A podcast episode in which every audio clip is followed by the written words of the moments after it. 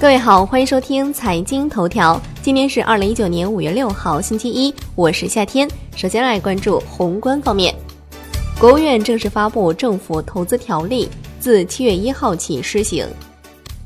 央行发布数据，二零一九年四月，人民银行对金融机构开展常备借贷便利操作，共一百四十点五亿元，期末常备借贷便利余额是一百四十点五亿元。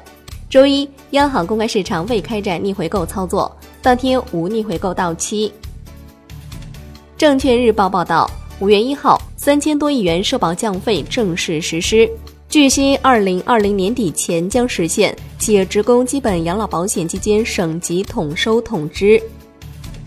来关注国内股市，证监会公示第七届并购重组委委员拟任人选，共有二十名委员最终入选。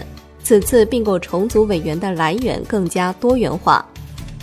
上交所发布沪市上市公司二零一八年年报整体分析报告。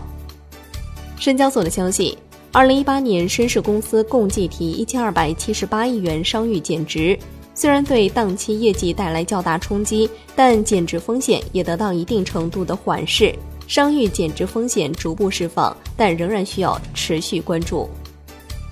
楼市方面。经济参考报的消息，业内人士表示，部分热点城市住宅销售回暖，土地市场热度回升，已经引起相关管理部门的注意，并进行了预警提示。在此背景下，热点二线城市或迎来政策集中收紧。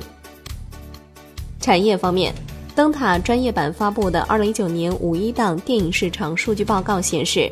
今年五一档产生了超十五点一亿票房。日均票房和总观影人次均有上涨，日均票房涨幅高达百分之十三，创下近五年同档期新高。其中，《复仇者联盟四》贡献了档期的八成票房。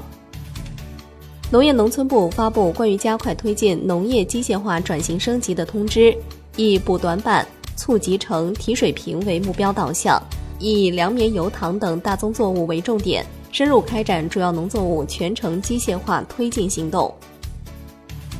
国家互联网信息办公室副主任杨小伟表示，截至去年底，我国数字经济规模达到三十一万亿元，约占 GDP 的三分之一。